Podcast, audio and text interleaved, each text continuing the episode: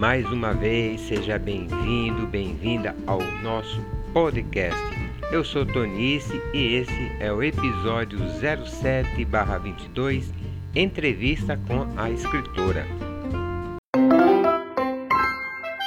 Antes disso, pensava que uma trombeta profetizadora deveria anunciar quem poderia ser escritor, quando na verdade tudo começou com por que não tenta também. Foi com essa frase que a alagoana Bárbara Calvocante, em seu portfólio, fala do início de sua carreira de escritora e que a partir de agora, você ouvinte, vai acompanhar um pouco dessa história que em tão pouco tempo já produziu nove obras literárias, recebeu vários prêmios culturais, nacionais e internacionais, tantas outras realizações que a escritora Bárbara Calvocante participou do nosso quadro Falando.com da programação Live History Noite. E nessa entrevista, Bárbara falou do início da sua carreira, como ser escritora em Alagoas e no Brasil, os gêneros literários de sua preferência, sua experiência e desafios, sua inspiração para escrever. Comentou também sobre a sua primeira obra e a parte mais fácil e difícil de escrever um livro deu dicas para ser escritora ou escritor e deixou o contato para segui-la em suas redes sociais e também para adquirir e fazer leitura de suas obras. Acompanhe agora na íntegra a entrevista com a escritora Bárbara Calvocante nesse episódio do podcast da East Web Rádio.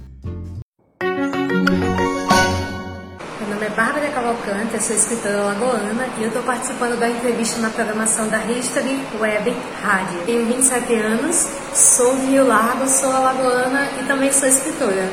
Eu comecei a escrever quando eu estava no ensino médio, é, graças ao meu amigo Rafael Marinho, que hoje também é escritor alagoano.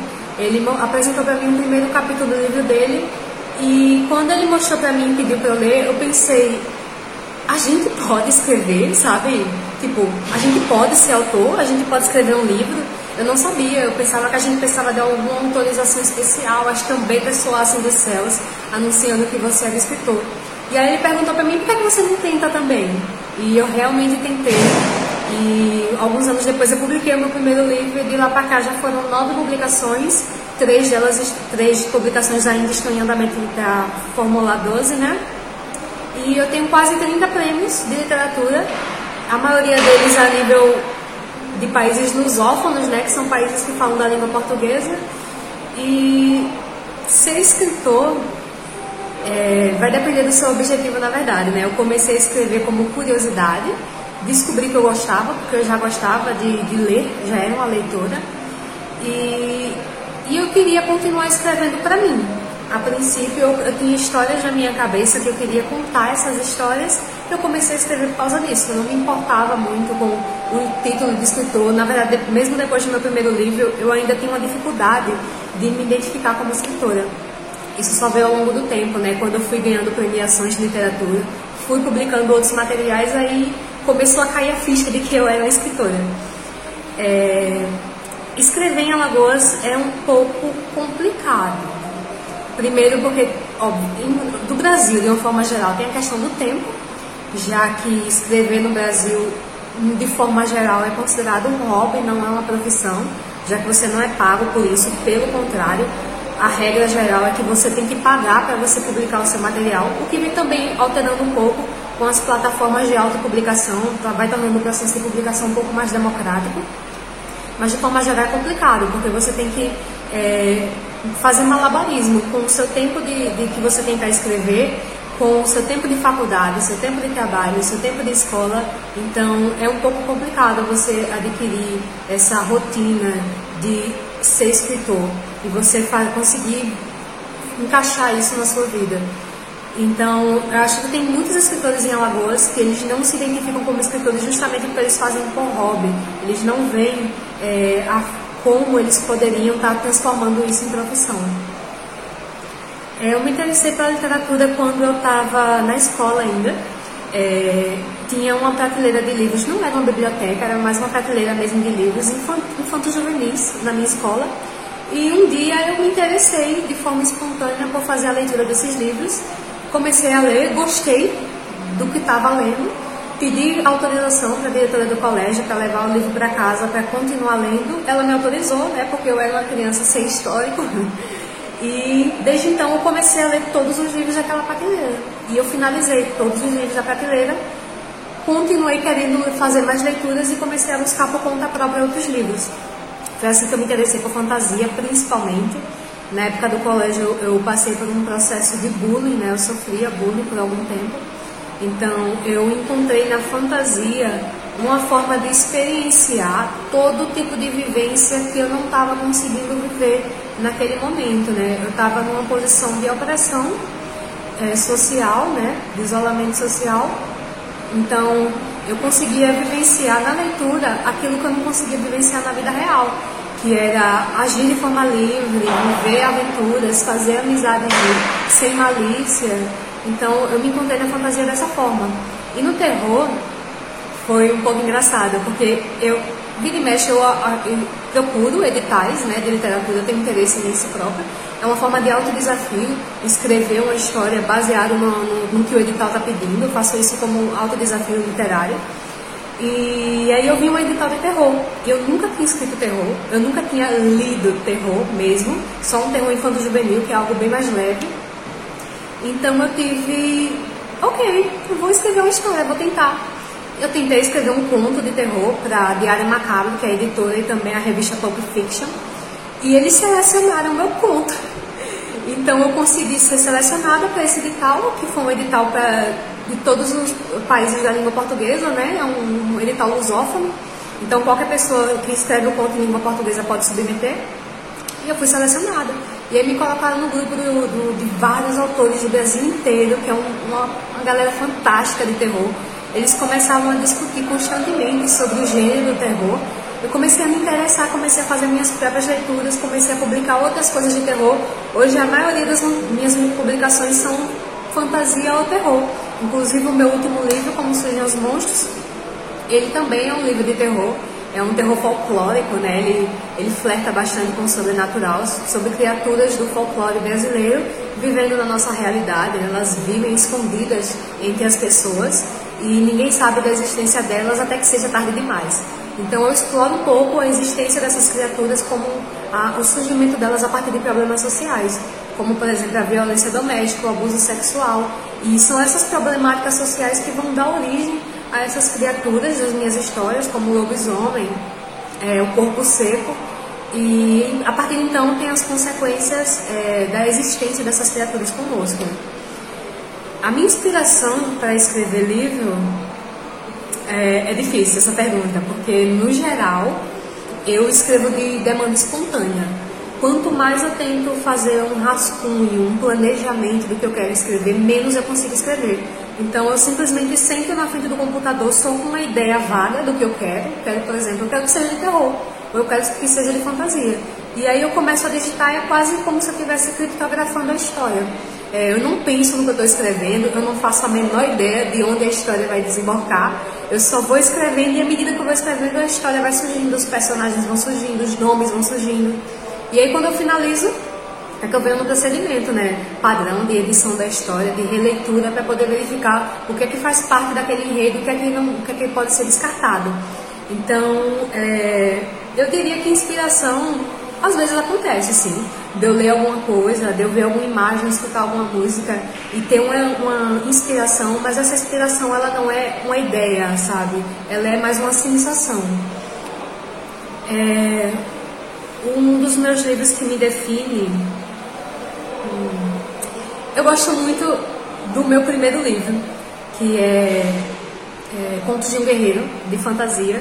Eu escrevi ele ainda na época do colégio, né, como eu havia dito. Ele é um livro é, que eu não recomendo para leitura porque ele é um livro muito imaturo. Ele é um livro muito verde, né? Eu não tinha consciência técnica de escrita, nem noção de estrutura textual para enredo, para construção de personagens. Então eu simplesmente fui escrevendo aquilo que eu queria escrever e montei a história. Mas apesar de não ser um livro que não tem uma qualidade literária mais afinada, é, ele é um livro que eu gosto muito até hoje. É um livro, inclusive, que eu ainda penso seriamente em reescrever ele e lançar uma segunda edição, porque ele foi o meu pontapé inicial, né? Ele foi a primeira. Eu lembro como ontem, que eu sentei na frente do computador e escrevi como é, Contos de um Guerreiro. O título veio de cara na minha cabeça. E vários anos depois eu publiquei e eu estava sentada na noite do lançamento do meu livro, vendo a minha família, os meus amigos lá, é, que foram para participar. E eu fiquei, poxa, eu escrevi um livro, publiquei, estou aqui na noite de autógrafos do meu primeiro livro. É uma coisa que me marcou muito. Então eu, eu, ele continua sendo um dos meus queridinhos até hoje, apesar da, das, das, peculiaridades literárias dele. É, hum, a parte mais fácil e a parte mais difícil de escrita de um livro. A parte mais fácil para mim é realmente escrever já que eu escrevo de forma espontânea, então eu sinto muita facilidade uma vez que eu estou inspirada. Eu só sento e começo a digitar sem pensar em nada. E a parte mais difícil é justamente a edição. Geralmente eu preciso de ajuda da edição, do Rafael Marinho ou do Pedro Vasconcelos, né, que são dois amigos meus que também são de Rio Largo e também são escritores. É, eu sento com eles ou eu mando material para eles e peço a opinião deles e eles são bem honestos comigo, tá? É, a gente briga muito, a gente discute muito, eles criticando alguma coisa que eles acham que não deveria estar tá lá e eu tentando defender minha obra. Mas isso é muito importante no meu processo de desenvolvimento de escrita, porque é isso que me dá um, um o, que, o que é necessário para eu melhorar como escritora. E aí, a, essa parte da edição é muito difícil para mim, por isso que eu preciso de ajuda de fora, para poder entender o que é que está funcionando, o que é que não está funcionando no enredo, e então fazer a edição do material. É, dicas para jovens que querem começar a ser escritor. Uh, você tem uma facilidade maior de ser escritor se você já é um leitor, se você gosta de ler. Não é uma regra, não é obrigatório, porém, quando você é um leitor, você já tem um conhecimento básico, mesmo que seja de forma inconsciente, da estrutura de um gênero literário, por exemplo. Ah, o que é, que é necessário para passar a vibe de fantasia ou a vibe de terror? Como é que eu construo isso? Então, se você já é um leitor, você já tem uma certa familiaridade com os elementos necessários para a construção de uma história, mas não é obrigatório. E a segunda dica que eu daria para você que está começando é ter uma rotina de escrita. Não escreva hoje e escreva de novo daqui a três meses, que para você retomar o que você está escrevendo é muito mais difícil. Então, estabeleça uma meta de escrita. Por exemplo, é, eu vou escrever duas páginas por semana, ou eu vou escrever uma página por dia. Estabeleça uma meta e finalize a história deixo essa história de molho na gaveta. Eu costumo fazer isso, eu termino de escrever uma história e deixo lá uma semana, duas de molho, sem retomar ela. E aí quando eu vou reler duas semanas depois, eu já estou com outra percepção sobre a minha história. E aí isso torna mais fácil para mim fazer a edição dela. É, o meu contato, é, você pode me seguir nas redes sociais. O meu Instagram é i.mbarbie, é i.mbarbie, né, a minha Barbie. Ou você pode me seguir no Facebook também, Bárbara Cavalcante, porém eu sou mais ativa no Instagram.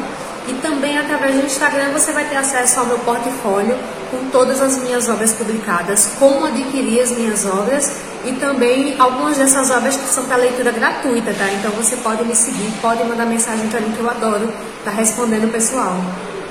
E além disso, você também pode falar comigo para estar tá adquirindo meu livro Como Surgem os Monstros, que ele está disponível para venda na Amazon, entre outras obras é, por quatro reais e você também pode adquirir comigo pessoalmente o livro físico que está sendo vendido por 20 reais.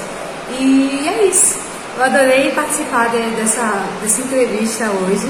Espero que vocês fiquem bem. Continuem lendo, continuem escrevendo para a gente ter mais escritores e mais material de qualidade na, na literatura nacional. Explorando principalmente o folclore brasileiro, que é uma coisa que eu adoro. Tchau, tchau! Você acabou de ouvir a entrevista com a escritora Bárbara Cavalcante nesse episódio. Mais uma vez, a Isso Web Rádio agradece a participação da escritora Bárbara Cavalcante em nossa web rádio. Acompanhe toda a nossa programação musical, assista vídeos com clipes de música de vários estilos, tem documentário e toda a nossa produção de campo em nossa web TV. E você pode baixar a Isso Web Rádio no seu celular e ouvir muitas músicas quando e aonde quiser. É só acessar o site iswebradio.com e baixar na plataforma do Play Store. É gratuito e bem leve o aplicativo. Este foi mais um podcast e você pode acompanhar todos os episódios anteriores em nosso site pela plataforma podcast. Muito obrigado pela sua atenção e até o próximo episódio. Um grande abraço.